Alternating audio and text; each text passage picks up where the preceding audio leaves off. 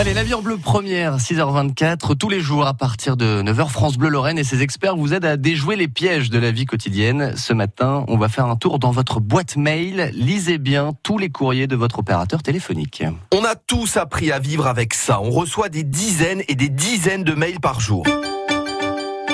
SFR, Bouygues Free, Orange. Oh, encore de la pub. Allez hop, poubelle. Et là, Oh, dommage, vous avez perdu. vous avez peut-être perdu 1, 2 ou 3 euros par mois. Car c'est très courant ces dernières semaines. Tous les opérateurs s'amusent à vous rajouter des options en plus. Ça peut être des données supplémentaires, des chaînes de télé, des logiciels pour lire des magazines. Vous n'avez rien demandé, rien confirmé, mais on vous rajoute ces services quand même. Ce qui fait grimper la facture le mois suivant. Guillaume Jobard est notre spécialiste informatique dans la vie en bleu. Bon, si ces options en plus vous conviennent, tant mieux. Par contre, s'ils vous ont rajouté une option que vous n'avez pas désirée, ou si ils mettent fin à un avantage promotionnel que vous aviez pu, dont vous aviez pu bénéficier par le passé, eh bien là, bah, il faut euh, entre guillemets euh, exprimer son mécontentement en disant soit que vous résiliez l'option, ou entre guillemets que vous n'êtes pas d'accord avec ce changement, soit si vraiment vous ne trouvez pas de, de terrain d'entente, eh ben euh, allez voir ailleurs si, si vous pouvez trouver votre bonheur. Et ça, il n'y a qu'en lisant vos mails que vous pouvez le faire. Par exemple, en ce moment, Red by SFR rajoute 10 gigaoctets en plus pour 3 euros de plus par mois. Free rajoute un logiciel pour lire des livres, 1 euro de plus par mois.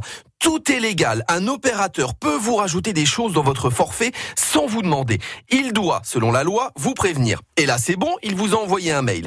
Et vous donner la possibilité de refuser. C'est bon aussi, il y a toujours un lien dans le mail pour vous désabonner. Sauf qu'on peut louper ce courriel. Mais ça, c'est pas leur problème. Mais ce qui est mauvais dans ce, dans ce principe-là, c'est qu'en fait, on le met par défaut. Si les gens veulent une option, bah, évidemment, il faut qu'ils la proposent, il faut que les gens l'acceptent et qu'ils la veuillent.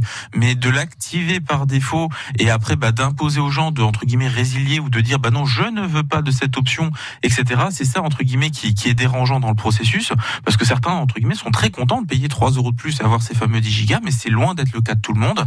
Et c'est là en effet où il faut être vigilant. Si ce n'est pas votre cas justement, pensez-y. Sinon, vous verrez votre facture augmenter. En tout cas, dans le cas de, de Red by SFR, euh, comme la, comme tu l'as très bien indiqué, Marc. Ce n'est donc pas rigolo, c'est fastidieux, mais si vous voulez éviter une mauvaise surprise, lisez les mails de vos opérateurs. Ils sont bien plus importants que vous ne le pensez, et pour le coup, ils le font tous. SFR, Orange, Free ou Bouygues, surtout si vous avez bénéficié d'une très grosse promo sur votre forfait il y a quelque temps. Les bons conseils de Marc Grand Montagne à retrouver euh, tous les matins et tous les jours sur francebleu.fr. Marc qui tout à l'heure dans la vie en bleu tirera les cartes. Oui, c'est tout à propos en ce vendredi 13 décembre.